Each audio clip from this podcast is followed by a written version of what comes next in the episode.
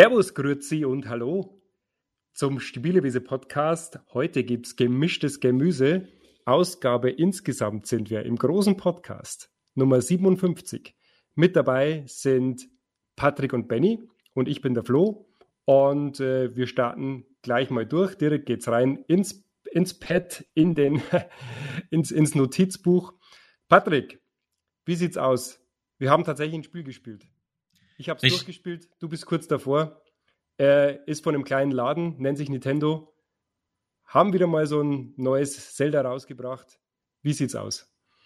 Gut sieht's aus. Meine Switch glüht wieder. Ist bei dem Wetter, bei dem warmen Wetter vor allem toll, gerade im Handheld-Modus und auch im Fernsehen. Und ich bin begeistert. Ich habe das Wochenende, glaube ich, jeweils um die zehn Stunden in diesem Spiel verbracht. Es ist einfach der Wahnsinn. Kurze Vorgeschichte, ich habe es auch gespielt. Ich, also habe es gerade gesagt, ich bin schon durch. Ähm, dabei hat sich das alles eigentlich ganz anders, hätte ich das ganz anders geplant. Wir erinnern uns, Breath of the Wild haben wir, ich glaube Alex und ich, warst du da auch dabei? Ihr habt in einem letzten Game Muse Podcast, der übrigens von 2017 ist, was ich gerade recherchiert habe, da war ich noch nicht Mitglied der Crew, habt ihr es äh, auseinandergenommen, das Spiel? Auseinandergenommen. Ähm, war für uns irgendwie ein äh, naja, ein, ein typisches Starter Open World oder kein typisches, sondern es war Nintendos erstes Open World Spiel. War für uns nichts Spannendes dabei. Äh, ich musste auf Türme klettern. Äh, wir haben diese ganzen Ubisoft-Mechaniken kritisiert und ich habe es damals auch durchgespielt. Äh, ich glaube, bei einem Rückflug von, von USA rüber. Aber hat mich wirklich nicht angefixt. Und bei Breath of the Wild Teil 2, Tears of the Kingdom, hatte ich im Vorfeld schon ganz viel gemeckert, hatte gesagt, jetzt haben die auch noch Crafting-Mechaniken dabei. Ist so absolut gar nichts für mich. ähm, egal, dachte mir, ich will auf hohem Niveau mitmeckern, habe mir das zum Start geholt. Ähm, habe in der ersten Stunde genau wieder die gleichen Sorgen gehabt. Jetzt muss ich schon wieder auf so einem Plateau vier Schreine abklappern. Und eigentlich absolutes Déjà-vu. Und dann war alles anders. Denn dann wurde das Spiel richtig gut. Dann hat Nintendo die Stützräder weggeschmissen, ähm, hat viele, viele Methoden oder ähm, hat viele, viele Mechaniken umgestellt, die es einfach alles schneller, besser und angenehmer machten für mich. Und tatsächlich habe ich relativ viele Sidequests gespielt, hatte am Schluss wirklich viele Herzen wir hatten viele Herzen, nicht nur Herzen für das Spiel übrig, sondern ich habe auch viele, viele Herzen äh, gesammelt, viele äh, Schreine voll, vollzogen und äh, ja, und war dann kritisch natürlich wieder bei den Dungeons und bei den Bossen. Die fand ich nicht so toll, bis auf den Endboss. Der ist absolut wunderbar für mich als Souls- und Sekiro-Fan. Hat der wirklich, ich will jetzt nicht zu viel spoilern, aber muss man sich schon warm anziehen. Also Patrick, du darfst dich warm anziehen. Mhm. Haben wir schon kurz diskutiert, hat mir super, super Spaß gemacht. Und äh, also insgesamt wirklich, ich muss mal auf meine Spielzeit schauen, denn ich, ich denke, die ist, ist weit über 20 Stunden. Ich denke ja, eher, eher Richtung 30. Und ich, ich muss immer noch ein bisschen kritisieren, ich bin immer noch kein Fan von dieser von diesem Anime-Gebrabbel ist ja nicht alles vertont, sondern immer nur so diese komischen A's und O's und, und, äh, und von diesen Figuren mit diesen typischen japanischen äh, Anime-Animationen bin ich jetzt kein Fan, gebe ich ganz ehrlich zu. Dennoch, äh, lustigerweise sogar diese, dieses, diese Story-Quests, ähm, diese Drachentränen, die man ja äh, Du, du, hast diese Questline schon, hast du die schon durch, wo du die. Ja, aber ich, ich sollte mal ganz kurz mal reingrätschen für ja. die Zuhörer. Wir spoilern jetzt nichts von der Story, nur wir so ein bisschen. spoilern nichts von der Story, wir, wir machen ein bisschen ja. Plotline und, und wie gesagt, es gibt da eine Hauptquest, bei der man eben diese, diese, ähm, diese großen, diese großen, wie heißt das, Glyphen von oben genau. also aus der Luft suchen muss und da gibt es immer eine Träne versteckt und die schalten so zus zusätzliche Erinnerungen frei. Ich glaube, sowas gab es im ersten Spiel auch schon mit, mit, so, mit diesen Fotoerinnerungen. Ähm, und das fand es eigentlich gar nicht so schlecht. Ich habe tatsächlich den, das Ende schon natürlich äh, man, hat schon, man hat schon wirklich gesehen, was da kommt. Ne? Ist jetzt keine große Überraschung, aber war eigentlich ganz nett gemacht und ich fand die Zwischensequenzen eigentlich sehr viel besser als die Interaktion mit den ganzen NPCs wieder, die ja dann wiederum eben dieses komische Gebrabbel ähm, drin hatten.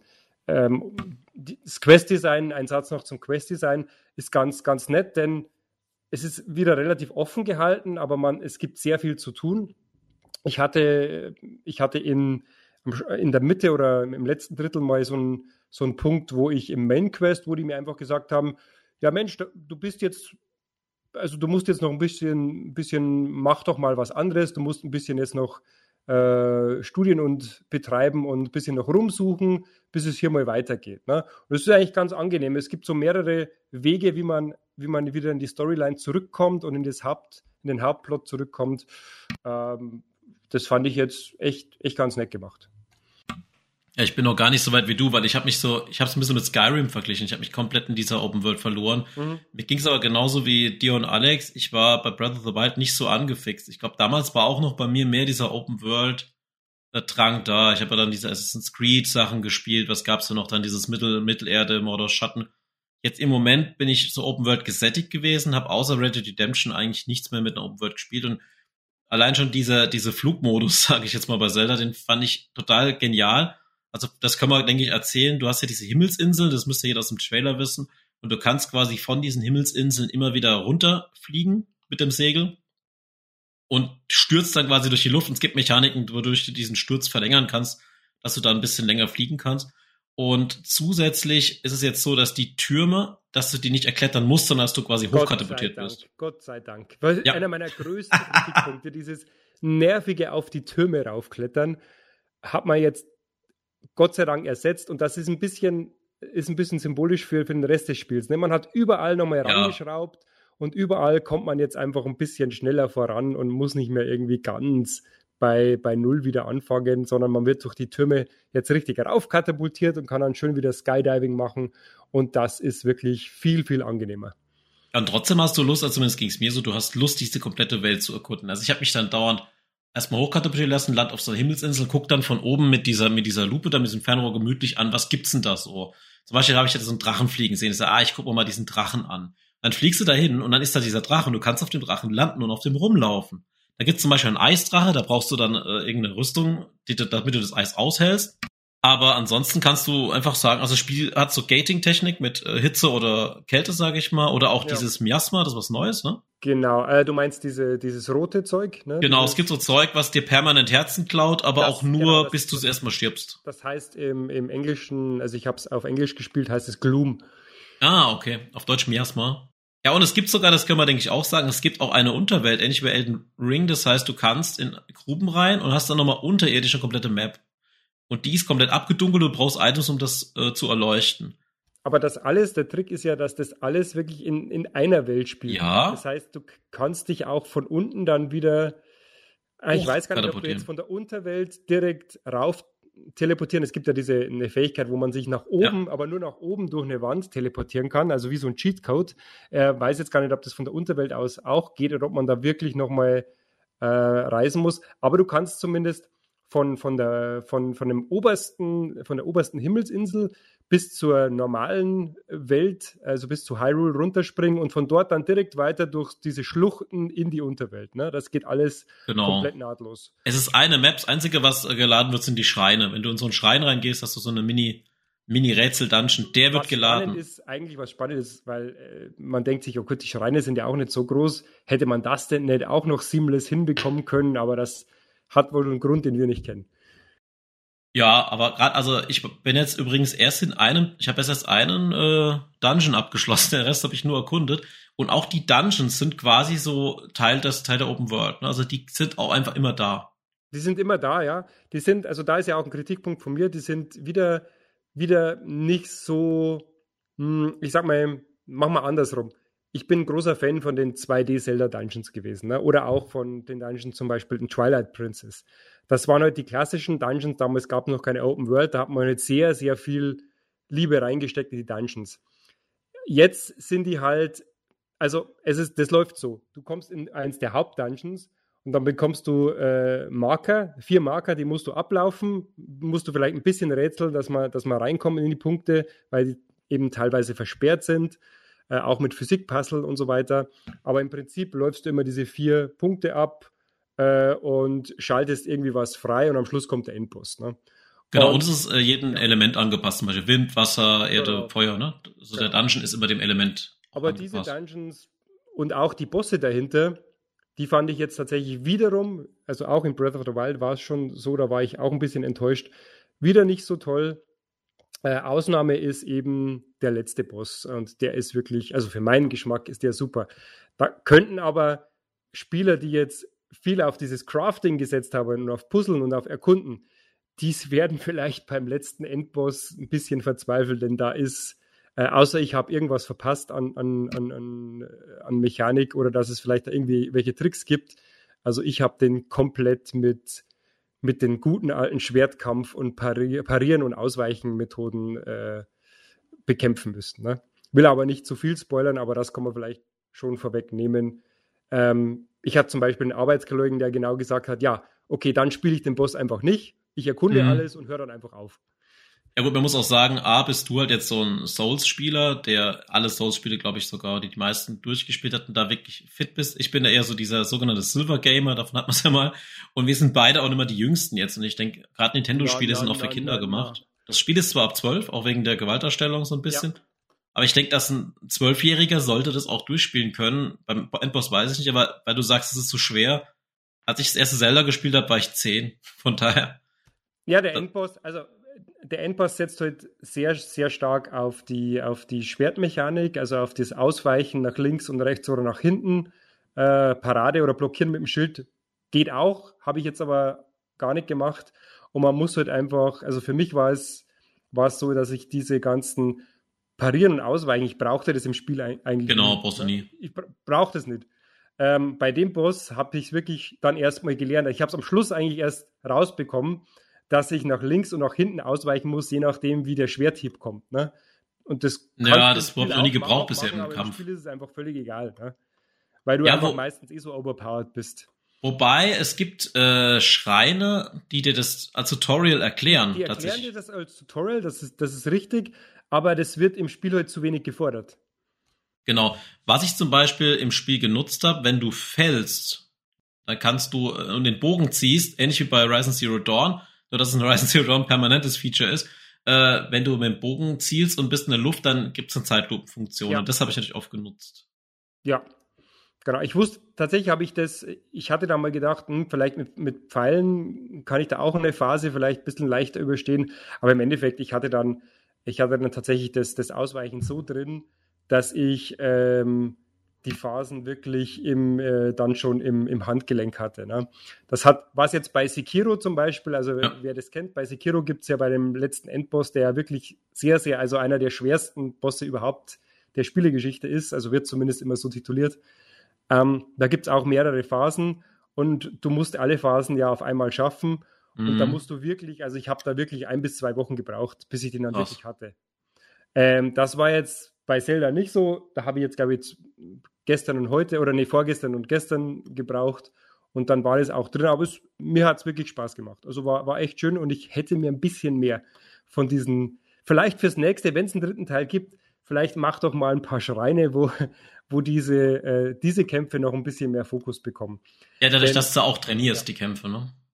Genau, denn das ist ja wirklich nicht notwendig, weil du, wenn du im, im, in der Umwelt oder in der Welt gegen die, die Mobs oder die Gegner kämpfst, hast du meistens irgendwelche Tricks auf Lager, ne? Oder hast, baust dir irgendwie die Waffen gerade so zusammen, dass die einfach relativ schnell weg sind. Ne? Vielleicht, ja, vielleicht gibt es ja dann wieder einen Master-Mode. Ne? Und der Master-Modus, da könnte das vielleicht. Das gibt es bestimmt sein. auch. Genau. Es Aber gibt ja auch Survival, also es gibt auch Schreine, die einen Survival-Modus haben, dass du einfach keine Waffen hast und nichts, ja. musst den Schrein schaffen. Sowas gibt es garantiert noch als Modus später. Genau. Also das, das für dich dann. Genau, das wäre tatsächlich vielleicht nochmal was für mich.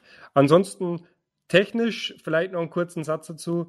Ja, also ich habe es im großen Teil, großteils im Handheld-Modus gespielt und man merkt eben doch, hm, schon, da ist schon ein weinendes Auge dabei. Man merkt, ja, die Hardware kommt wirklich in die Jahre. Äh, denn vor allem gleich, wenn man am Anfang ähm, in die große Welt reinspringt, merkt man eben, dass intern die, die Auflösung einfach runterskaliert wird, ganz stark. Mhm. Man merkt die Treppenbildung ganz stark. Es gibt, ähm, es gibt einige Szenen, wo wirklich die Framerate einbricht, ne? wenn, wenn irgendwie mit der Physik viel gemacht wird oder du irgendwie in ganz komischen Situationen bist. Und äh, ist ein bisschen schade. Die 30 FPS ansonsten fühlen sich gut an, wenn sie stabil sind.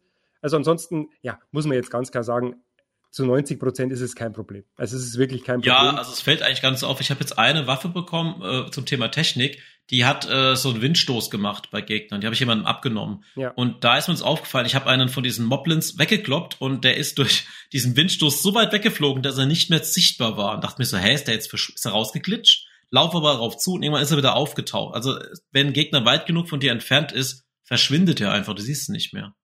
Ja, das war im Kampf sogar. Und der ist dann trotzdem auf mich zugerannt. Irgendwann wurde er wieder von der Grafik eingefangen. Was ich aber komisch finde, das war wahrscheinlich, weil er im Kampf so viel rennen musste, dass er den rausgeschnitten hat. Weil ansonsten, wenn du mit dem Fernglas auf, auf einer Höhe stehst, siehst du ja alles. Ja. Da wird nochmal durchoptimiert. Man merkt es eben.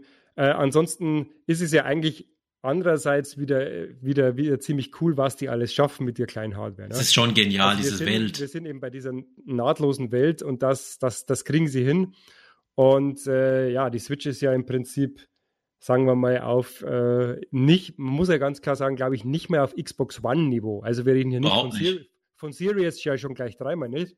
Oder äh, sondern nicht mehr auf PS4, Xbox One-Niveau. Ne?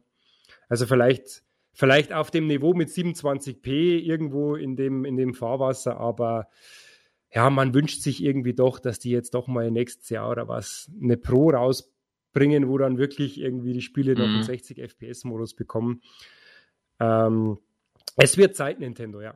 Wird das schon, wobei ich finde die Grafik halt sehr charmant weiterhin. Also du hast vorhin ja von den Anime-Sequenzen erzählt. Die Anime-Sequenzen sind ja auch in Spielgrafik, ja. Das sind dann Videos. Ansonsten ist es schön. Äh, auch das sieht im, super aus. Also ich hatte es ja mal auf dem, äh, auch auf meinem 4K OLED-Fernseher, äh, dann im Dock-Modus.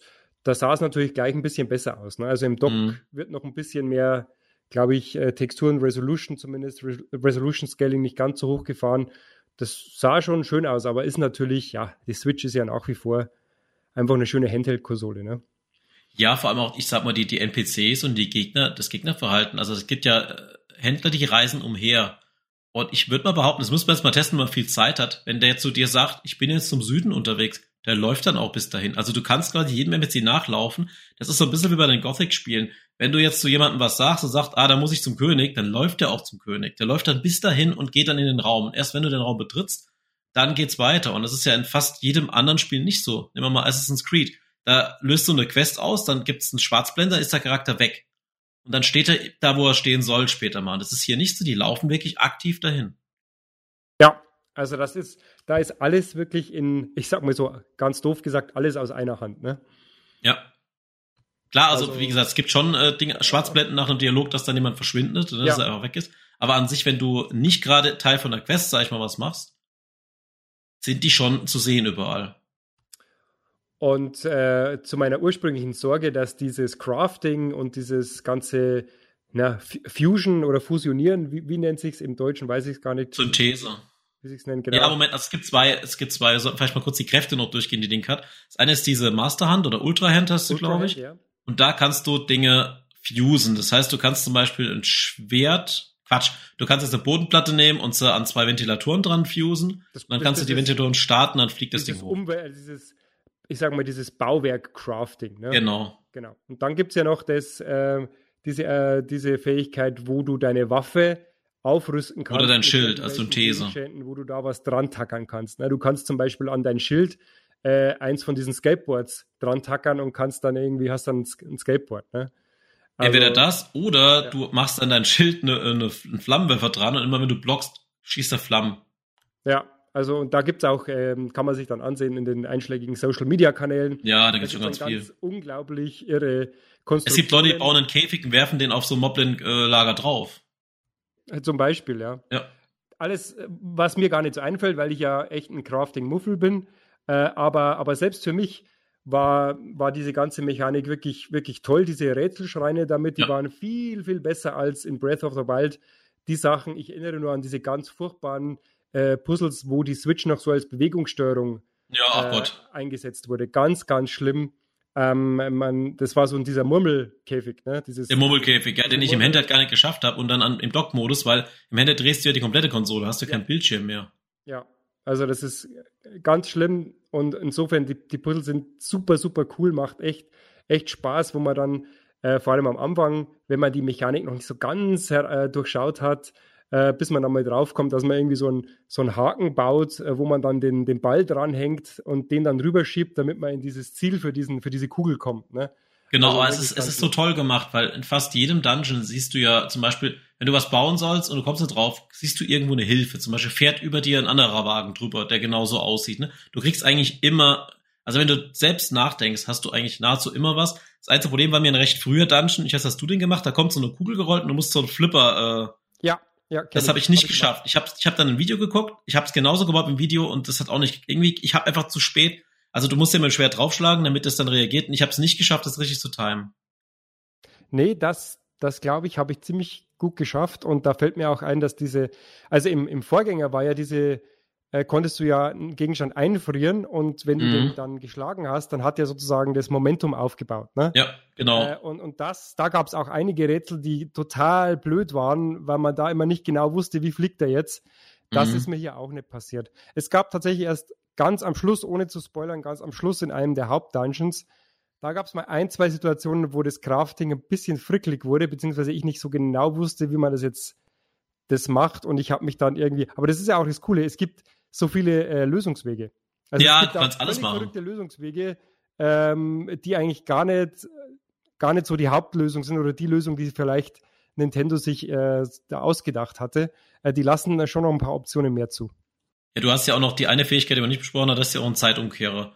Und was, was ganz, das habe ich aber auch in einem Internetvideo gesehen, auf die Idee bin ich gar nicht gekommen. Du nimmst ein Item, du kannst mit der Ultrahand ein Item nach oben oder unten heben, du kannst aber nicht ein Item bewegen, auf dem Link draufsteht. Was du aber machen kannst, ist, du kannst ein Item nach oben heben, es loslassen, da fällt's runter, ja. dann stellst du dich mit Link drauf und dann äh, nimmst du den Zeitumkehrer und klickst auf das Item, dann fliegt es ja hoch, fliegt es die Zeit ja. zurück. Und dann stehst du oben und danach kannst du quasi von oben das äh, Parasegel benutzen bis dann droben. Überhaupt diese, ähm, diese Zeitumkehr, da muss man auch genau wie bei dieser Teleportations äh, nach oben, äh, mhm. also durch die Decke teleportieren, muss man immer dran denken, dass man das hat. Ja, genau, das auch vergessen schon. Man vergisst das immer und das ist wirklich ganz tricky. Also echt super nett gemacht. Also auch hier alles besser. Und ähm, man kann jetzt zwar im Vorfeld, glaube ich, hat man ja behauptet, ja, eigentlich ist es ja nur eine größere Expansion, weil die Welt ist ja eigentlich gleich. Ne? Also wo die Gerudo-Wüste war im ja. Breath of the Wild ist sie jetzt auch noch, hat sich aber auch nicht bestätigt. Ne? Also es ist wirklich, Nein, gar nicht. Gut, ganz abgesehen davon, dass ich den Vorgänger wirklich äh, nicht so stark gespielt habe und da kaum noch Erinnerung habe, ähm, hat es auch also durch, durch, durch die Bank geheißen, nee, also das ist eigentlich, es ist, die haben auf ein gutes Gerüst aufgebaut und wirklich mhm. alles besser gemacht und, und ich glaube auch viel mehr Content reingebaut insgesamt. Ich finde auch schön, dass es Teil der Story ist. Also ich würde sogar behaupten, wenn du das, den Vorgänger gar nicht gespielt hast, kannst du der Story trotzdem folgen. Die basiert dann jetzt nicht so viel auf dem Vorgänger. Wobei es ist ganz nett, es gibt eine Nebenquest, da bist du in der Schule und wenn du dem, dem, und da sagt der, ah, Link bleibt doch dabei und dann erklärt er im Schulunterricht eine Geschichte, was, was im ersten Teil passiert ist. Ist auch ganz nett. Aber was ich auch schön finde, das spielt ja zehn Jahre nach Teil 1 und die erklären wirklich, warum die Welt so viel belebter ist, weil jeder quasi um dich rum wird alles aufgebaut. Es gibt auch ein Bauunternehmen, das Sachen aufbaut ja. und das Ding liegt auch so viel Zeug rum, was du benutzen kannst. Das Mit dieser tollen Questreihe, wo man diesem, diesem armen Burschen immer helfen muss, das Schild aufrecht zu Ja, genau. Das, das sind wirklich, erst dachte ich mir, sowas könnte mich nerven, aber ich habe dann wirklich immer, wo der war, sofort hin und habe sofort dieses, dieses Physik Ja, genau, gemacht, ich auch. wirklich nett ist. Aber das, da habe ich auch ein Video, also das gibt ja mittlerweile schon so viele YouTube-Videos, da habe ich ein YouTube-Video gesehen, da bin ich mal vom Stuhl gefallen. Weißt du, wie jemand fast jedes Rätsel gelöst hat davon? Nein stellt sich mit Link einfach unter das Schild runter mit dem Kopf. Ah, tatsächlich. Und dann das sprichst geht. du den an, dann fällt das Schild auf den Link. Er sagt er, ah, hält ja. Ja, also ich denke auch, man kann das austricksen. Und wie gesagt, also hatten wir vorhin ja schon gesagt, es gibt ganz, ganz viele Möglichkeiten. Ähm, Leute, die irgendwie kilometerlange Brücken mit diesen Holzplatten bauen und dann also ganze, ganze Quests ganz anders lösen. Und aber es ist ja auch wieder so, Stichwort Quests anders lösen. Du kannst in die Quests auch ganz anders einsteigen. Ne? Du kannst, mhm. wie gesagt, wieder, du kannst wieder von Punkt Null an direkt zu, zu dem aller, allerletzten Endboss durchkommen, theoretisch. Genau, weil also, du gesagt hast, mit Ganondorf-Kampf. Äh, es ist ja auch so, die Schreine bestimmen ja deine, die geben dir ja solche Items und durch diese Items kannst du mehr Herzen und mehr Ausdauer bekommen. Und wenn du die Schreine nicht machst, hast du halt von Anfang an immer nur drei Herzen.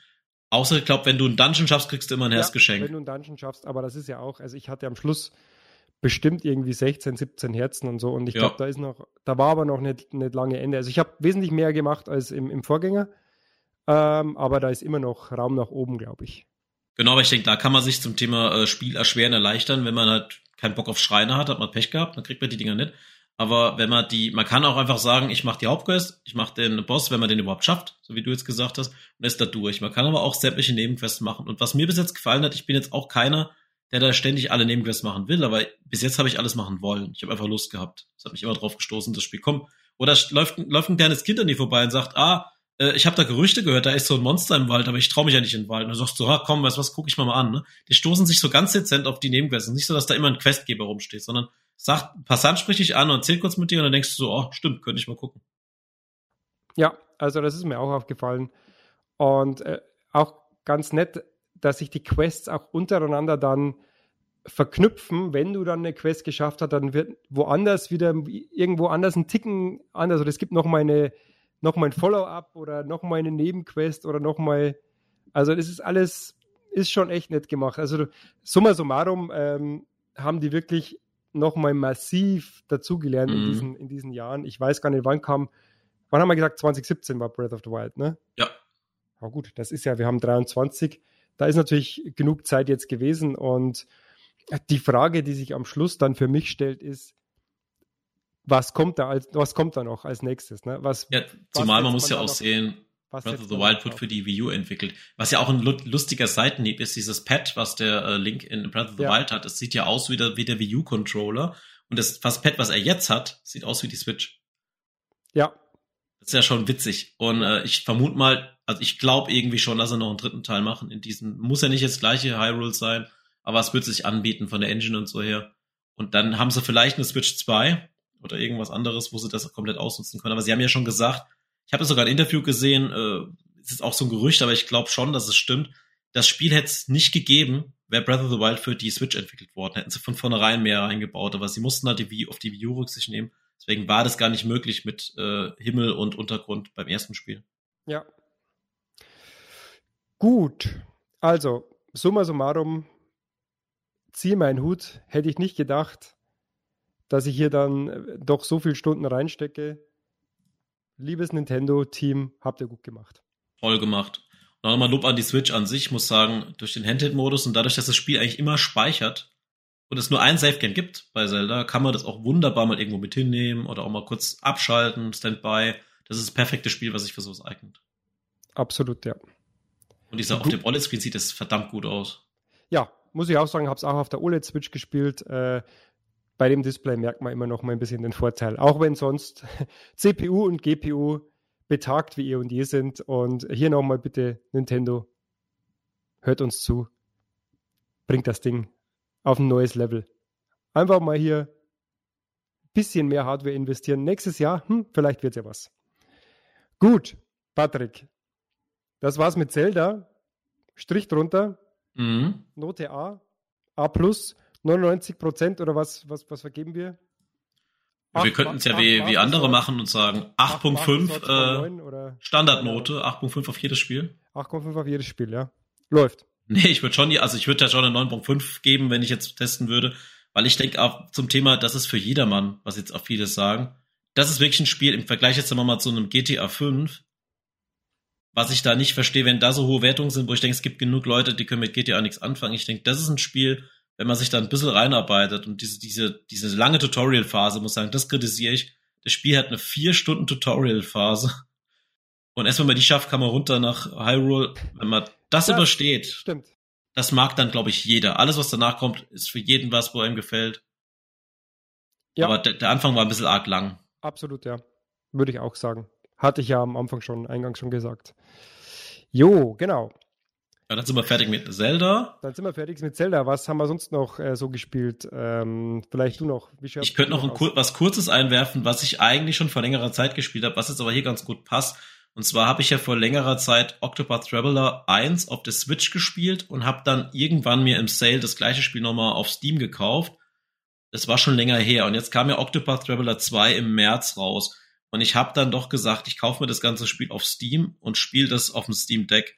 Und jetzt gerade, wo du sagst 30 Frames, ich habe halt die Möglichkeit gehabt, die Demo von Octopath Traveler auf der PlayStation, auf der Switch und auf der auf dem Steam Deck PC mal zu spielen. Und ich habe halt gemerkt, wie viel flüssiger dieses Spiel aussieht und läuft auf dem Steam Deck. Es hat 60 Frames. Es ist ja so ein JRPG, was eine klassische von oben Ansicht hat, so wie Final Fantasy 3 und 4. Es ist trotzdem modern gemacht. Es hat ja moderne Assets, ne? Und das kannst du auf der Switch auch spielen. Das sieht auch schön aus, aber das ist so viel schöner auf dem Steam Deck. Und da hätte ich mir einfach viel mehr, viel mehr äh, eine bessere Switch gewünscht. Da hätte ich es mir auch auf Nintendo gekauft. Aber so habe ich im Steam Deck halt viel mehr zu sehen, viel mehr Optik und deswegen passt es dann besser auf Steam Deck als auf die Switch. Okay, spannend. Auch mal interessant. Ja, weil das ist also typisches, eigentlich ein Switch-Spiel. Ne? Du hast eine, ja, eine Vogelperspektive, du hast Rundenkämpfe, du hast ganz lange Kämpfe immer die du auch teilweise mit dem Controller da so ein bisschen durchklickst. Ich weiß nicht, ob du das Spiel kennst, Octopath Traveler. Ganz rudimentär. Ich glaube, okay. einmal ganz kurz eine Demo angespielt. Ich erkläre es ganz kurz, ich versuche mich auch kurz zu fassen. Octopath heißt, du hast acht Charaktere. Jeder Charakter hat vier Kapitel als Story und du kannst die Kapitel aber, du kannst quasi jeden Charakter belieb, in der beliebigen Reihenfolge in die Party aufnehmen und spielen. Und du hast immer nur maximal vier Leute in der Party. Und jetzt kommt die Krux, du levelst immer nur die Charaktere auf, die auch in deiner Party sind. Das heißt, wenn du alle acht Leute findest und sagst, nur wir vier und die anderen vier lasse ich im Lagerfeuer stehen, dann bleiben die Level eins, bis du die nimmst.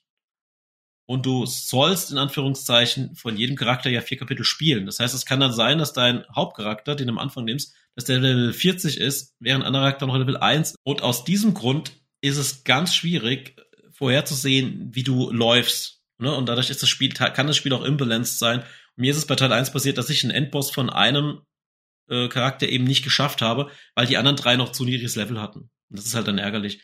Aber es macht wirklich Spaß. Es hat äh, ein gutes Kampfsystem. Das Kampfsystem ist so aufgebaut, du hast einen Break-Mechanismus, du hast äh, Schilde bei einem Gegner und du hast Schwächen. Das heißt zum Beispiel, ein Gegner hat Schild 2 und ist schwach gegen Schwerter, gegen Feuerschaden und gegen Zauberstäbe, sage ich jetzt mal. Und wenn du diese drei Waffen gegen ihn einsetzt, verliert er quasi einen Schildpunkt und sobald das Schildpunkt Null erreicht, ist er gebrochen und setzt eine Runde im Rundenkampf aus und macht doppelt, bekommt doppelten Schaden von dir. Mit dieser Mechanik kannst du quasi hin und her überlegen, welcher Charakter greift wann an und dann kannst du den Gegner platt machen, sag ich mal. Ansonsten wird's schwierig. Wenn du das nicht machst, ist der Gegner immer sehr zäh. Ja, und äh, dadurch kannst du jeden Kampf, was heißt jeden Kampf, äh, auf deinem Level schaffen Problem ist aber nur, wenn du zu niedrig gelevelt bist. Ich vergleiche es immer ein bisschen mit Destiny, da ist es genauso gewesen. Wenn du zum Beispiel Level 1 hast und hast einen Level 8 Gegner vor dir, dann machst du dem gar keinen Schaden. Also du, du greifst an und machst nur einen Schaden statt 50. Und das ist halt ein Problem. Du musst das Balancing selbst hinkriegen beim Spiel. Aber das macht auch unheimlich Spaß, weil du kannst sehr viel ausprobieren. Jeder Charakter hat von Anfang an eine Klasse. Du findest aber alle Klassen quasi nochmal in so einem Art, so eine Art Kirche oder so für die und du kannst dann quasi jedem Charakter noch eine zweite Klasse verpassen. Und dadurch kannst du alle acht Klassen mit vier Charakteren abbilden und kannst dann quasi mit vier Charakteren rumlaufen. Mir macht das unheimlich viel Spaß. Es, du hast eine relativ nette Story bei jedem Charakter, die auch ein bisschen geerdet ist. Du hast jetzt nicht so die, die typische, äh, wir müssen die Welt gegen Ganondorf beschützen, so wie jetzt bei Zelda, sondern du hast eher jemanden, der berühmt werden will oder ein anderer will sein Geschäft aufbauen. Ne? Du hast ein bisschen, bisschen was Bodenständigeres. Und das ist ganz charmant gemacht und macht wirklich Spaß. Aber hier auch nochmal auf dem Steam Deck sieht es bei weitem besser aus und du hast auf der PlayStation die Möglichkeit, es in 4K zu spielen. Am Fernseher musst halt wissen, was du willst. Ich finde, so ein Spiel lohnt sich auf dem großen Bildschirm nur bedingt, weil du ganz viel Zeit in diesen Rundenkämpfen verbringst und musst viel auf Zahlen starren. Und da ist mir der Handheld-Modus einfach lieber, weil das charmanter ist. Aber ich glaube, das ist das Flo's Anti-Spiel. Ne? Ich kann, ja, absolut, da kann ich gar nichts dazu sagen. Deswegen, da gebe ich gleich äh, das Mikro weiter. Äh, Benny, wie sieht es bei dir aus? Was hat, hast du zum gemischten Gemüse, gemischten Gemüse, ich sag's mal falsch, äh, beizutragen an aktuellen Titeln? Ja, all gute wie. Ähm, mein aktueller Titel ist eigentlich ein uralter Titel. Und zwar spiele ich gerade auch für einen Check Combat Mission Battle for Normandy. Und das ist von Battlefront und hat jetzt ein Steam-Release bekommen. Es sind auch andere Teile der Reihe schon veröffentlicht worden. Das Spiel ist eigentlich von 2011. Es wurde immer mal geupdatet und letztlich ist es eine, eine Art Militärtaktik-Simulator. In dem Fall im, äh, spielt es halt in der Normandie nach der alliierten Landung. oder man spielt auch Utah Beach, geht die eine Kampagne los. Und es geht ruhig hoch bis auf Kompanie- und Bataillonslevel und man steuert die einzelnen äh, Squads bzw. Fahrzeuge steuert man einzeln. Es ist ein relativ nicht sonderlich hübsches Eye-Candy-Spiel, dafür solltet ihr was anderes spielen wie Warno. Ähm, aber die Grafik ist im Prinzip die visuelle Repräsentation dessen, was dort geschieht. Also ob da einer kriecht oder geht oder rennt und so, das ist alles schon gut sichtbar. Ihr seht die Schusslinien und es ähm, könnt ihr in Echtzeit spielen oder aber WeGo. Das heißt, ihr gebt allen Einheiten Befehle ähm, und der Gegner macht das auch. Und dann könnt ihr ähm, drückt ihr den Play-Button und dann läuft eine Minute der Spielzeit ab. Die Kampagnen haben auch immer so eine Art Maximalspielzeit, die nach hinten raus ein bisschen flexibel sein kann. 30, 40, 50, 60 Minuten. Und ähm, dann läuft das Geschehen ab. Ihr guckt euch das im Replay sozusagen an. Und ja, müsst halt echt aufpassen. Und ihr müsst wie im echten Leben, also im, im, im Krieg sozusagen, äh, vorgehen. Ihr braucht einen, der muss Deckungsfeuer geben, während der andere vorzieht über die Straßen am besten ganz schnell springen. Wenn ihr übers offene Feld dappt und kommt ins MG-Feuer, dann ist der ganze Trupp sofort wegrasiert. Die Tanks haben keine Chance gegen AT-Guns, äh, also gegen Panzerabwehrkanonen. Also es ist ein super realistisches Spiel. Man muss sich auch ganz klassisch mit Handbuch einarbeiten. Ähm, und mit den beiden Tutorial-Kampagnen. Dazu empfehle ich noch Usually Hapless. Das ist so ein YouTuber, der macht nichts anderes außer Combat Mission. Beim Hobby-General gibt es auch schönen Content. Also das ist richtig Hardcore, ähm, Hardcore-Taktik. Kann ich sehr empfehlen, wenn man über die Grafik hinwegsehen möchte und ein bisschen Ein Einarbeitungsaufwand mitbringen möchte. Kennt ihr denn diese Combat Mission Reihe? Da gibt es ganz viele Teile. Gesehen schon oft, vor allem wenn du es spielst, aber noch nie gespielt. Auch noch nie gespielt, immer nur, immer nur ein bisschen nebenbei mit, mitbekommen. Ja, also das ist mein Tipp und ein Tipp am Rande auch noch zu einem Kriegsspiel, sag ich mal, ein Wargame ist Panzerkorps 2. Da gab es letztens ein Update, das spiele ich gerade auch im Turnier. Für, das ist von Slytherin gepublished. Und da gibt es jetzt einen Schachmodus mit speziellen Schachkarten. Und ähm, man hat äh, immer so ein Objective, ähm, so Sieghexe einzunehmen. Das ist ein Hexfeld-Rundentaktikspiel. Und äh, man spielt dann auf verkleinerten Karten, das sind dann zehn ähm, Runden maximal. Das spiele ich gerade Play by E-Mail, plus plus heißt das, ähm, das System von Slytherin. Und das macht auch Spaß. Hübsche, hübsche Hexfeld 2D-Grafik ist das, wenn man da drauf steht. Kann ich auch empfehlen. Cool. Ich finde solche, solche Echtzeitkriegsspiele eigentlich immer cool. Ich habe das früher sehr gern gespielt. Wobei jetzt sind auch diese Autobattler so ein bisschen dabei. Ne? Wie du vorhin gesagt hast, dass ich quasi am Anfang stelle ich eine Armee auf, drücke auf Play und dann kann ich nichts mehr machen, was ja auch seinen Charme hat. Genau, du musst dir halt echt gut überlegen, was du für Befehle gibst und dann werden die ausgeführt. Die Leute haben halt schon ein bisschen so eine KI. Also zum Beispiel, die ergreifen dann die Flucht oder die kriegen Schiss und kauern sich auf den Boden. Und auch je nach Befehl rennen sie eher weiter oder bei Feindkontakt bleiben sie eher stehen und erwidern das Feuer. Da kann man dann sozusagen schon ein bisschen vorplanen. Aber gerade auch Sichtlinien und so spielen eine große Rolle. Es ist zum Beispiel total abgefahren, wenn man jetzt einen Artillerieschlag beispielsweise anordnen will, von Off-Map-Artillerie oder auch von Mörsern, dann braucht man einen Typen, der halt den, der ein Radio hat, der muss die sehen und dann kann er das, oder der muss den halt zurufen können, entweder per Radio, wo dann noch ein anderer Typ mit Radio muss dann halt bei den Mörsern mhm. sein, der das Signal, der den Funkspruch empfängt. Dann wird das alles da durchgegeben durch die Kommandokette oder per Zurufe, per Handzeichen, was weiß ich. Dauert auch alles ein bisschen Zeit immer. Also ist total cool. Ähm, ja. Ja, so Realist, Realismus finde ich bei so Spielen immer richtig genial. Es macht auch Spaß dazu zu gucken. Wobei, wie gesagt, ich bin, glaube, also ich könnte jetzt nicht sagen, ich bin zu alt dafür, aber ich bin, glaube ich, zu nicht so klein organisiert. Mir hätte damals schon bei StarCraft 2 wurde mir jetzt mal dahinter versohlt, weil die anderen einfach besser gespielt haben. Einfach mehr Klicks und mehr, mehr Strategien hatten. Die habe ich halt nicht. So auch die Total War Spiele bin ich bei den Echtzeitschlachten meistens, habe ich versagt, sage ich mal, gegen.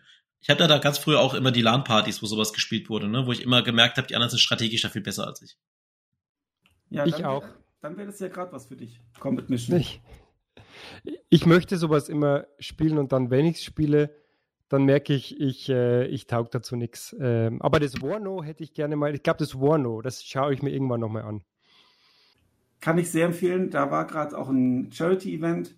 letztes Wochenende. Es startet jetzt ein Rookie-Turnier wieder, wurde heute angekündigt. Es gibt das neue Monthly-Turnier. Spiel ist noch im Early Access, Dritter Weltkrieg, in den Ende der 80er. Kalter Krieg wird heiß.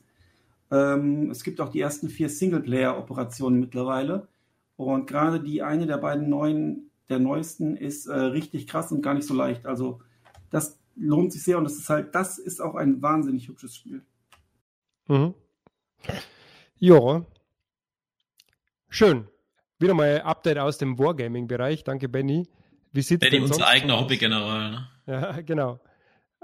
Wie sieht es denn sonst so aus? Äh, vielleicht schauen wir noch mal ein bisschen in die Zukunft. Oh nein, bevor wir das machen, ich nur ein, zwei Sätze zu Jedi Survivor. Habe ich Stimmt, auch gespielt ja. als alter Star Wars-Fan. Ähm, und äh, die Reihe hat mich ja zu den Souls-like-Spielen erst gebracht, ne? Denn das hat ja auch so mit Spawn-Punkten und Respawn der Gegner und Paradesystem etc. nicht so schwer wie, also in, der, in den normalen Schwierigkeitsstufen bei weitem viel leichter als die Souls-Spiele. Äh, in der höchsten ist es gerade mal, gerade mal so mit dem Parry-Timing wie bei, äh, bei den Souls-Spielen. Ähm, Fand es eigentlich wieder gut. Technisch war es natürlich eine Katastrophe. Beim Release hat man ja vielleicht mitbekommen. Auch auf dem Steam Deck absolut unspielbar. Ähm, jetzt nach fünf Patches ist es auf meiner 4070 langsam so mit 60, 70 FPS pendelt sich das ein. CPU macht ganz viel aus. Äh, also da, da haben sie noch ganz viel Raum nach oben. Äh, ansonsten Spiel selber spielt sich wieder schön flüssig. Ähm, was mir nicht ganz so gut gefallen hat, das ist aber jetzt subjektiv auf meiner Seite.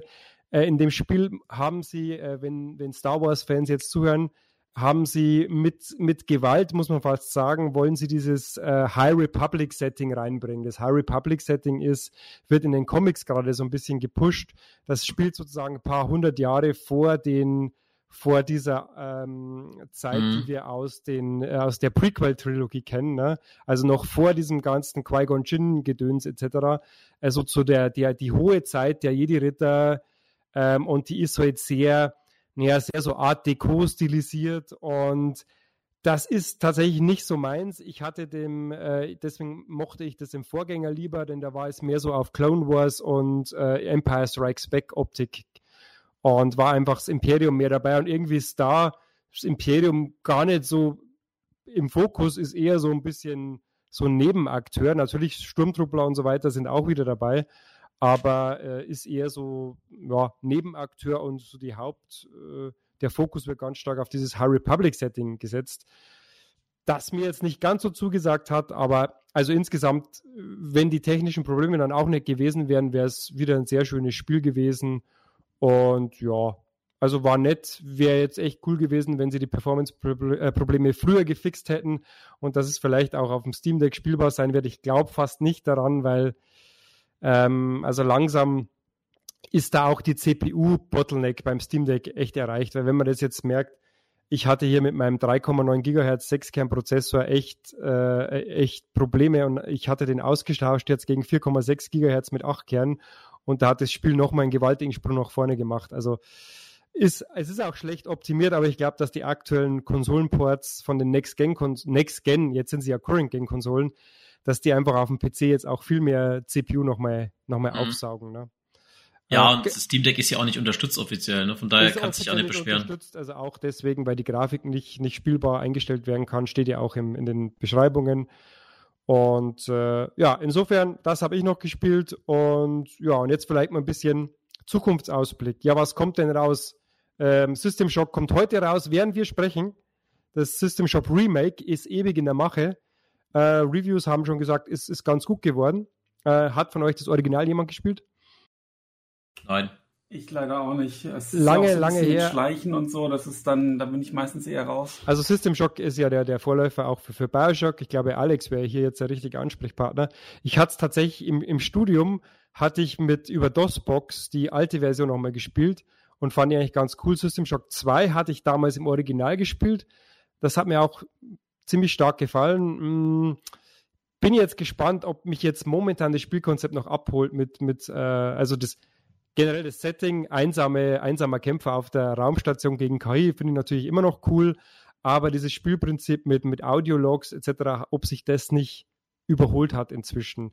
Bin ich gespannt, ich werde es mir aber holen auf jeden Fall. Ja. Alice in System Shock 94, ne? Da war ich zehn Jahre alt. Ja, das ist schon eine. Das, das ist ja auch damals, es ging, das ging ja auch unter ähm, in Doom ein bisschen unter. Ne? Also damals mhm. war ja Doom äh, der große, der große Straßenfeger in der Gassenauer. Äh, das ging bisschen unter, äh, vor allem weil das ja mehr so mit Storytelling noch mehr Fokus drauf gelegt hat. Da war man einfach mit, mit Doom war die Masse besser bedient damals. Ne? Äh, und das hatte später dann erst so hintenrum ein äh, bisschen das, das, diesen Kult, diese Kultfolgerschaft dann einfach auch aufgebaut. Auch, ja, gut, aber Bioshock kam ja auch danach. Das war ja, denke ich mal, hat sich durchaus nochmal besser verkauft, obwohl System Shock natürlich das Original ist. Genau, System Shock 2 kam ja auch zustande. Das hat sich, glaube ich, aber auch schlecht verkauft. Und erst Bioshock hat das Ganze so ein bisschen dann in den Mainstream geholt. Also ganz, ganz, ganz spannend, ja. Dann gibt es noch ein anderes Spiel, das rauskommt. Äh, ist so ein kleineres, von einem kleineren Studio, ähm, äh, irgendwas mit, mit, mit Teufel. Wie hieß das noch? Diablo, Diablo 4, ne? Kommt Ach, das? Ja auch, ja. Kommt ja auch noch raus. Patrick, ich glaube, du bist da am Start, oder?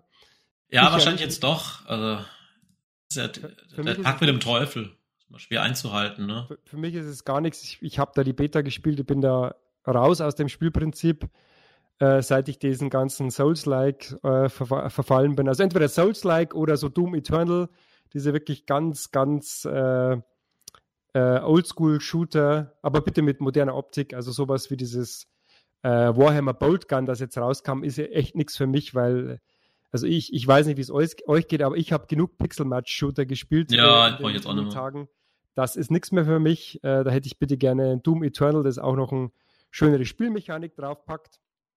Ähm, ja, und gehen wir noch mal einen Schritt weiter. Ähm, Jacked Alliance kommt raus Neues. Ne? Und das soll ja ganz gut sein, was man gelesen hat bei GameStar und Co., oder? Ja, und einen tollen Trailer haben die, also so einen selbstironischen Trailer. Ja, habe ich auch gesehen. Äh, bin ich sehr gespannt drauf. Ich gebe aber zu, Jacked Alliance 2 gehört zu den Spielen, dass ich immer so, ich wollte es immer so gern spielen und ich habe es damals auch im Original, ich hatte sogar die OS-Version mit großer Schachtel damals. Ich glaube, ich habe es nie länger als fünf Stunden gespielt. Ich, ich, ich, war zu blöd dafür damals. Ich war damals, und das war ja wirklich, Jack Alliance 2 war auch ein sehr schweres Spiel, ne? Also das, das ich glaube, das hat mir jemand ausgeliehen und ich habe ja Command Conquer gespielt. Das Cover von, von äh, ja. Jack Alliance 2 hat ja Ähnlichkeiten mit äh, Command Conquer Red Alert gehabt. Und da dachte ich mir, ah cool, so ähnlich. Hab angefangen und dann, äh, nee, das ist nichts für mich. Und es ist auch wirklich schwer. Es hat halt diesen Management-Teil. Man muss wirklich sehr, sehr mit Bedacht vorgehen, weil dann sonst die ganzen Söldner schon wegsterben und dann bekommst, äh, bekommst du Geldsorgen etc. Also ähm, ja, und ich hatte es dann nochmal, ich glaube, vor ein paar Jahren erst nochmal rausgekramt. Da gibt es ja so eine Remastered Edition. Was heißt Remastered? Man kann sich das, glaube ich, mit Patches nochmal auf modernen Auflösungen äh, spielbar patchen. Und aber da kam ich irgendwie nicht mehr rein. Äh, da ich aber doch Rundentaktik, ich Rundentaktik ja sehr gern mag. Ähm, ähm, jetzt auch mit XCOM, XCOM 2 natürlich. Ähm, und äh, bin ich gespannt. Also ich bin echt, bin echt gespannt und ich glaube, das wird auch ein Spiel, wo ich am Start bin. Benny, hast du Jack Alliance gespielt oder bist du, freust du dich auf Jack Alliance? Ja, also ich habe Teil 1 äh, sehr gerne und auch viel gespielt, Teil 2 auch. Ähm, den dann vor allem mit diesem berühmten 113-Patch, ähm, wo man mhm. unglaublich viele Waffen hat und dann anfängt nur noch nachts unterwegs zu sein, weil man dann die Leute mit Nachtsichtgeräten äh, besser wegsnipen kann und so.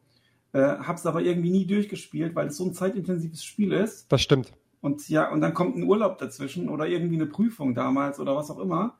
Und dann war da ein paar Wochen Pause und dann habe ich beim nächsten Mal halt wieder neu angefangen. Kam wieder was dazwischen, wieder neu angefangen. Also das ist eins der Spiele, das ich Dutzende von Stunden gesteckt habe, ähm, ohne es jemals durchzuspielen. Das ist noch auf meiner To-Do-List. Ich finde, das sieht auch immer noch gut aus. Und ähm, Jagged Alliance 3, bei allem Lob, auch bei Gamers Global ja hochgelobt oder ich sag mal zumindest Potenzial, dass es sehr gut wird. Ähm, hat so ein paar Abkürzungen, nimmt es dann schon, wie sie weniger Söldner, wie sie weniger dies, wie sie weniger das. Aber es sieht super aus und ich denke, das wird auf jeden Fall sehr wahrscheinlich der bislang beste Nachfolger von Jagged Alliance 2 werden, tippe ich mal. Also ich werde das auch spielen. Ich werde es mir aber, weil ich so viel eh noch zu spielen habe, äh, nicht zum Release kaufen, ähm, weil bei mir stehen erstmal noch die ganzen Paradox DLC an. Also für die ganze Riege EU4, Crusader Kings 3, äh, Stellaris und Victoria 3, ähm, 3 sind jetzt überall DLCs erschienen. Und da ähm, ist, ja, ist meine Zeit sehr begrenzt noch für andere Sachen. Das wird ein heißer Sommer. Ja, kann ich verstehen. Ähm, dennoch, ähm, wenn wir jetzt wieder kurz rüberschwenken auf die RPG-Schiene, wir haben ja auch ein Baldur's Gate 3, das rauskommt, ne? Oh ja. Und ähm, für, ich glaube immer für die Freunde der Divinity-Spiele, also Original Sin, ne, 1 und 2, ist es ja eine, ist es ja sozusagen eine No-Brainer, wenn man das so sagen kann. Und ähm, ich hatte sogar, ich hatte es ja sogar mal, glaube ich, letztes Jahr als Enttäuschung drin bei unserem Jahres. Genau, die, die Beta quasi. Ne? Und ich hatte jetzt aber nochmal die letzte verfügbare neueste Version von dem Early Access nochmal angespielt. Und da hatte ich äh, meine Meinung ein bisschen geändert. Und vielleicht wird es ja so wie bei Zelda von Breath of the Wild zu Tears of the Kingdom, dass, das, dass mich das am Schluss voll abholt. Aber jetzt nach dem, also nach der letzten Early Access Bild, bin ich positiv gestimmt. Aber ich. Ja, du hast vor allem jetzt auch das Steam Deck, weil ich muss sagen, durch das Steam Deck bin ich nicht mehr an meinen PC gebunden. Ja. Man kann auch mal auf der Couch weiterspielen. Und da werde ich so ein Spiel eher mal beenden, wie wenn ich immer Weiß man denn, wie das am Steam Deck läuft? Es gut? Äh, die Early Access Version ist ja, glaube ich, auch auf Steam. Jetzt müsste man mal nachschauen. Jetzt. Äh, ja, ich, also es wird wahrscheinlich spielbar sein. Es muss ja auch nicht. Es ist ja auch so, vielleicht noch mal kurz zum Steam Deck. Du musst ja nicht alles am Steam Deck spielen. Du kannst ja auch zum Beispiel sagen, ich spiele die Kämpfe am PC und am Steam Deck gehe ich, geh ich in einem Shop da, ne? Verkaufe ich Sachen, lauf die, guck mir die Dialoge an. Du kannst ja quasi einen Teil des Spiels da und einen Teil des Spiels da spielen.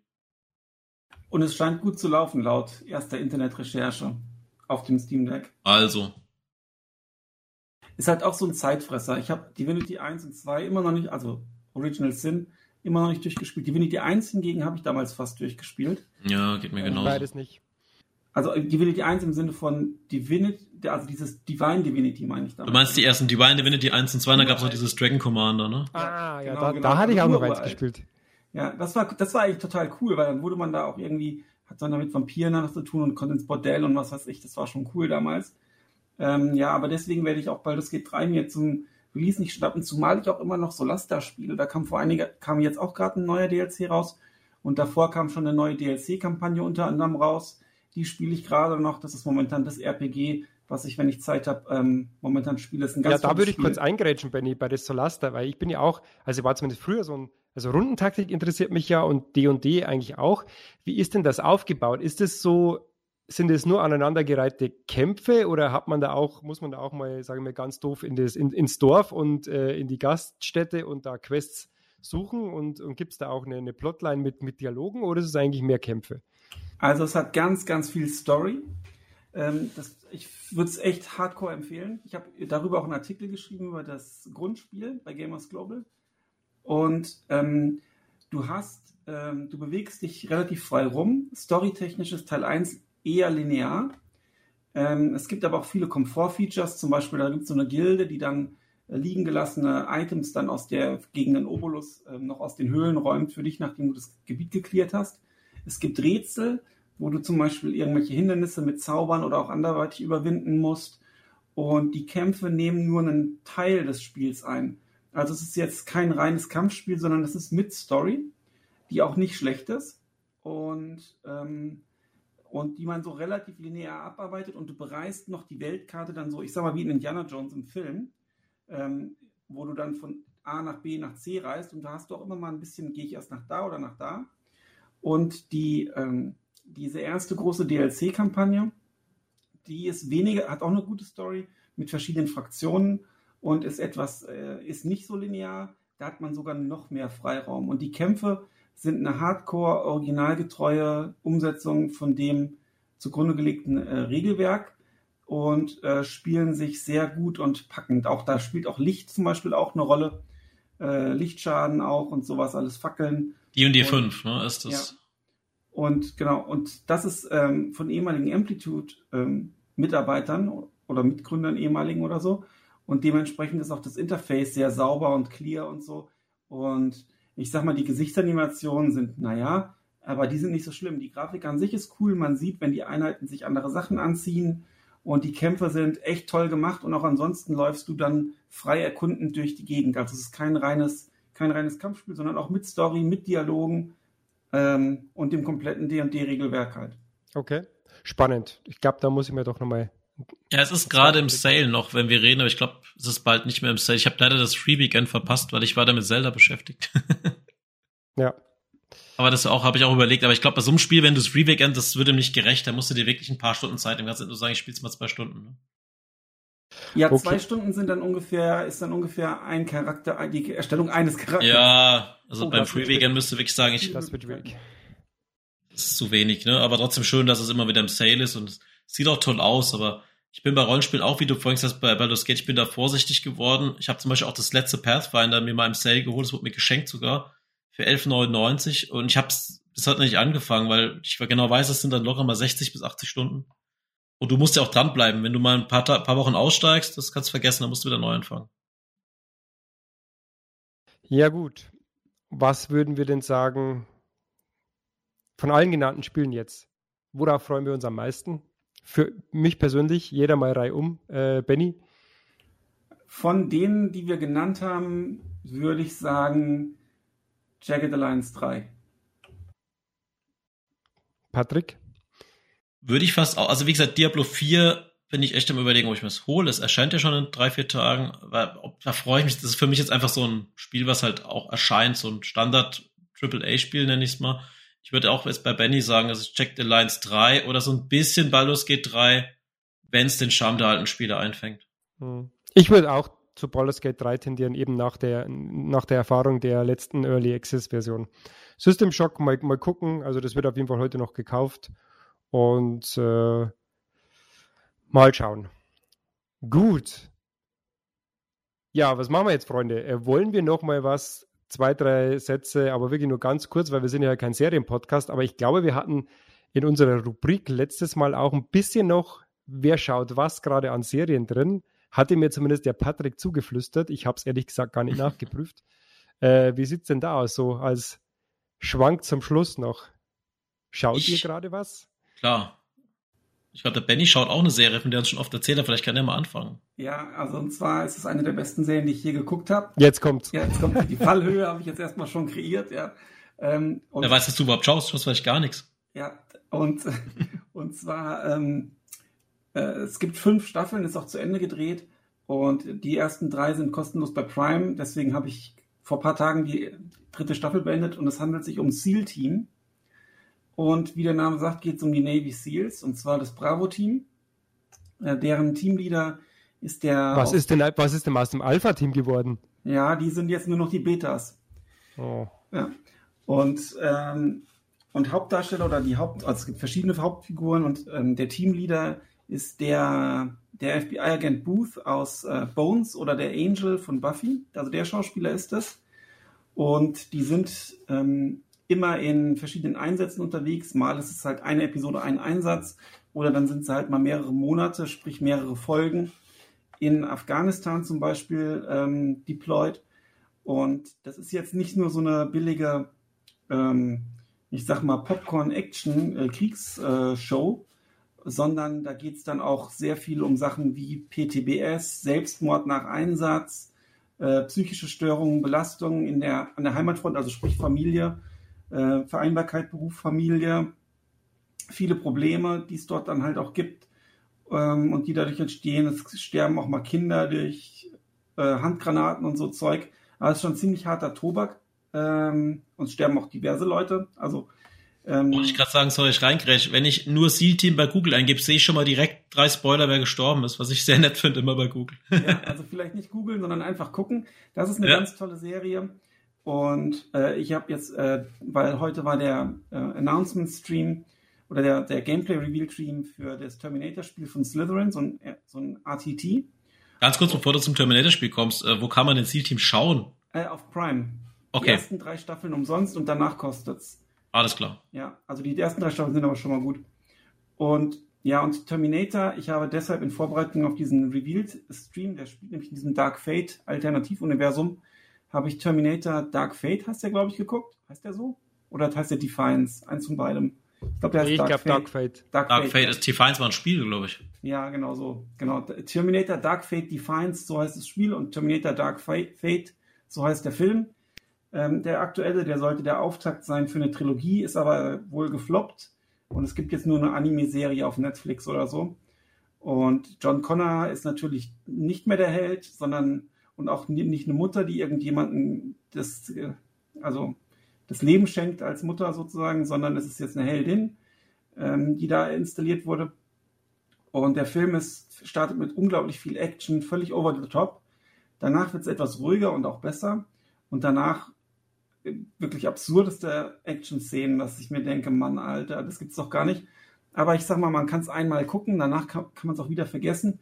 Aber im Hinblick auf das Spiel ist diese Wahl des Universums, weil da eben noch nicht so viele Inhalte bestehen, sehr gut.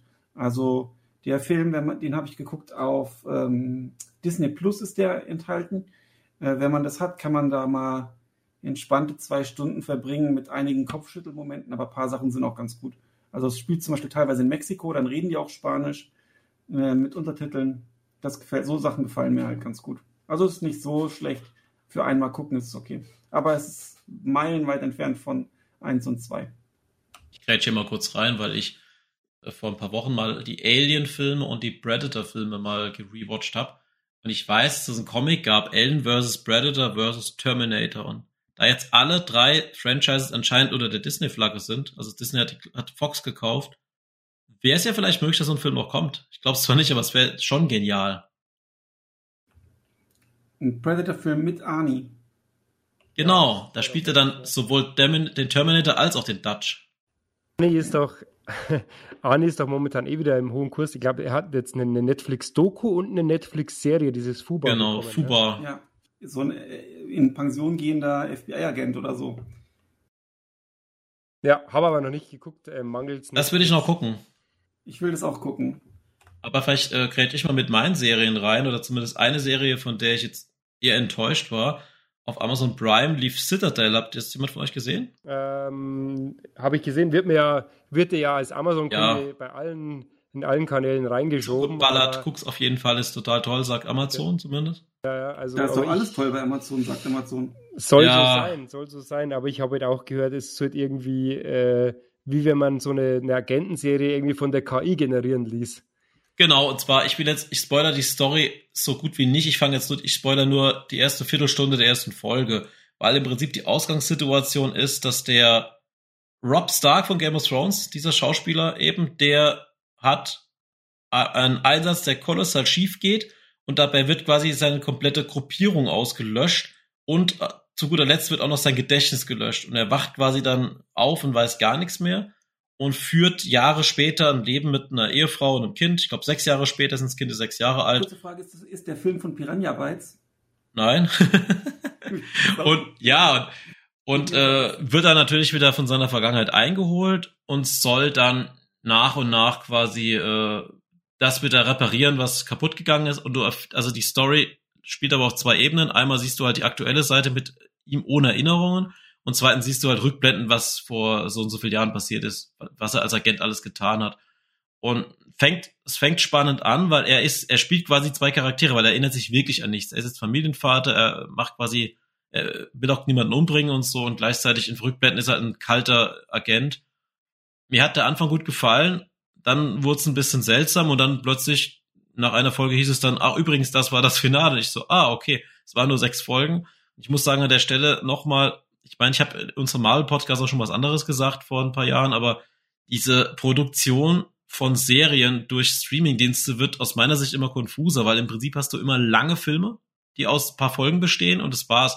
Du hast nicht mehr sowas wie der Benix mit Zielthema oder so. Du hast diesen TV-Serien Jargon, den hast du nicht mehr bei einer Staffel. Das ist im Prinzip ein langer Film und da ärgert's mich immer, wenn ich denke, dann mach doch eine Staffel mit 20 Folgen oder 10 von mir aus, erzähl's gescheit oder lass es und stopf nicht alles in sechs Folgen rein und dann machst du ein überhastetes Finale und sagst, übrigens, hier ist der Schluss.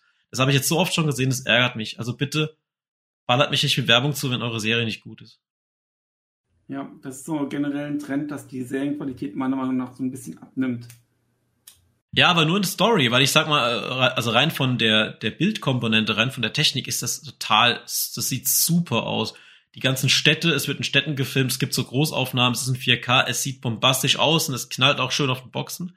Es gibt viel Action und auch gute Schauspieler, die dabei sind, aber irgendwie, es macht nicht Klick, weil diese Story, die können sie anscheinend nicht mehr. Wahrscheinlich ja. zahlen sie den Drehbuchautoren keinen. Da muss man auch sagen, da, ähm, ohne das jetzt groß auszuweiten, man merkt eben schon noch, ähm, dass diese großen alten HBO zum Beispiel, ne, dass die HBO-Sachen immer noch mal besonders sind im Gegensatz ja. zu den Streamer, zu den neuen ja. Streamern.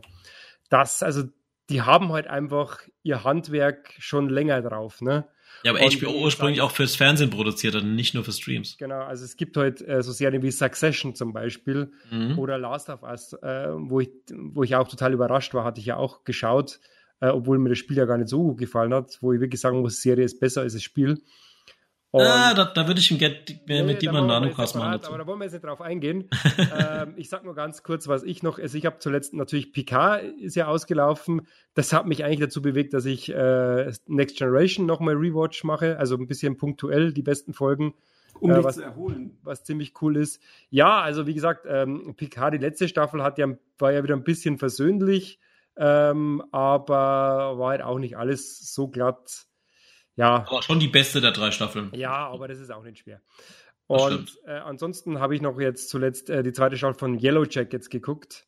Ähm, das war so irgendwie so Mädels stürzen ab, müssen, äh, also mit so ein bisschen Flashbacks, Mädels, Mädel-Fußballmannschaft stürzt ab irgendwo in der Wildnis, muss dann allein überleben. Und äh, das ist aber, sind aber die Flashbacks. Und die Hauptstory ist sozusagen, wie die jetzt irgendwie 20 oder 30 Jahre später damit klarkommen. Äh, geht ein bisschen auf Lost und Mystery raus. Erste Staffel war ganz spannend, ganz interessant eigentlich, aber die zweite, äh, irgendwie, das, das zieht sich jetzt schon wieder und äh, die haben, glaube ich, irgendwie schon einen Plan wieder, dass sie irgendwie fünf Staffeln machen und äh, ja, ist oh jetzt nicht so toll. War jetzt, war jetzt nicht so großartig. Aber ich will mir das vorher genannte Succession, da bin ich ein ganz großer Fan gewesen von den ersten Staffeln, weil es eine ganz, ganz besondere Serie ist. Ne? Also es ist ja so ein bisschen Rupert Murdoch Medienkonzern-mäßig. Äh, eine Familie kontrolliert irgendwie den großen Medienkonzern und das schwankt immer so ein bisschen zwischen Drama und, und Comedy. Äh, ganz, ganz krasse Dialoge auch, ganz tolle Dialoge und da ist jetzt gerade das Finale gewesen und ich glaube leider, dass es bei uns auf Sky Ticket oder wie es jetzt heißt, WoW, äh, wow läuft. Das ist ja, läuft auch. Also ich habe schon gesehen. Das ist ein bisschen schade, aber da werde ich wohl in den sauren Apfel beißen müssen und mir das noch angucken, ja. Und wie wird das immer präsentiert mit Abonnieren uns doch wieder, da kannst du Succession gucken. Succession kannst du auf Amazon Prime käuflich erwerben und im Flatrate Streaming ist es nur auf Sky Ticket, glaube ich. Ah, okay. okay. Das hätte ich ja sogar. Genau. Also Succession ist, aber muss man auf Englisch gucken, aber ist eine ganz, ganz besondere Serie, die, also die ist total abgefahren. Also da gibt es eigentlich nichts Vergleichbares.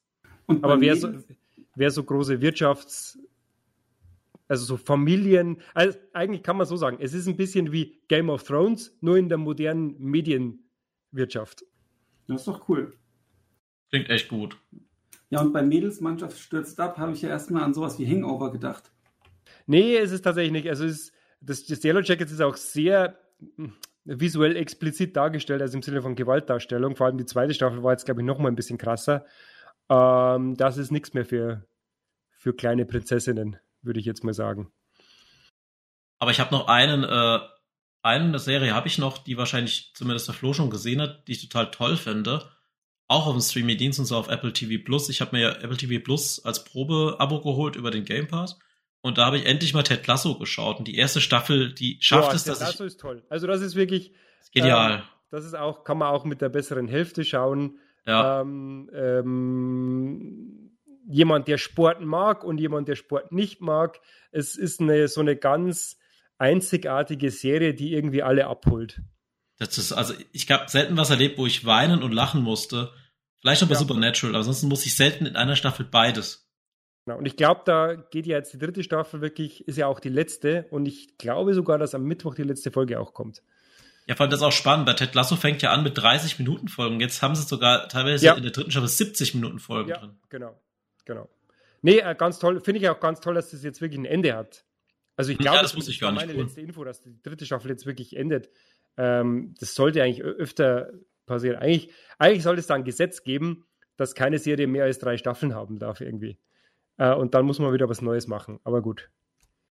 Ja, gut. Könnten jetzt auch über Mandalorian reden, aber das machen wir vielleicht ein andermal. Oh Thema drei Staffeln und dann Schluss. Genau. Das naja. war ganz, eine Staffel hätte gereicht. Also bei, bei Star Wars äh, war Rogue One bisher das Beste, was es so gab. Mandalorian hatte auch ein paar gute Sachen. Ähm, wenn man ganz stark auf Star Wars-Fan ist, ist es immer noch besser als so manch anderes. Also zum Beispiel Obi-Wan war ja auch nicht so toll. Ja, also bitte mehr von Rogue One Also sag ich jetzt Oder äh, Andor. Andor war ja auch was Schönes noch. Äh, ich meine ja, sorry, also bitte mehr von Rogue One ist gleich Andor, meinte ich natürlich. Ne? Bitte mehr davon. Und da wurden aber auch nur, das wurde ja auch nur auf zwei Staffeln terminiert. Das heißt, da ist jetzt die erste gelaufen, die war mega, ne? Das war wirklich Star Wars als Spionage-Serie, als Spionagegenre adaptiert. Ähm, ganz toll. Und ähm, da ist die zweite Staffel dann auch die letzte, die dann in Rogue One mündet. Ein toller Film. Der beste der neuen Filme. Großartig, großartig. Mhm. Ja, ich wollte vielleicht auch nochmal abschließend sagen, weil du vorhin von Jedi Survivor was erzählt hast und wir dann recht schnell gewechselt sind. Das, das ist auch das große Problem, wenn du Teil von einem Franchise bist, sowohl Spiel als auch Film als auch Serie, und du das auch in den, in den Kanon einbauen musst. Da musst du immer darauf achten, da gibt's ja noch einen Imperator, da gibt's noch einen Darth Vader, da gibt's auch leider die äh, drei Sequel-Filme.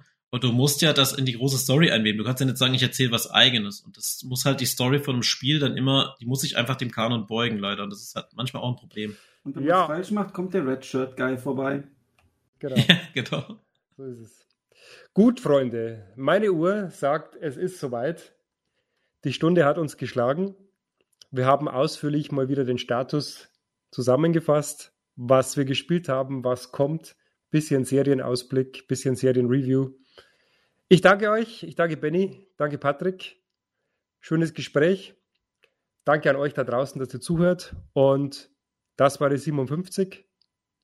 Bleibt uns treu und ciao, servus. Ciao. Danke, ciao.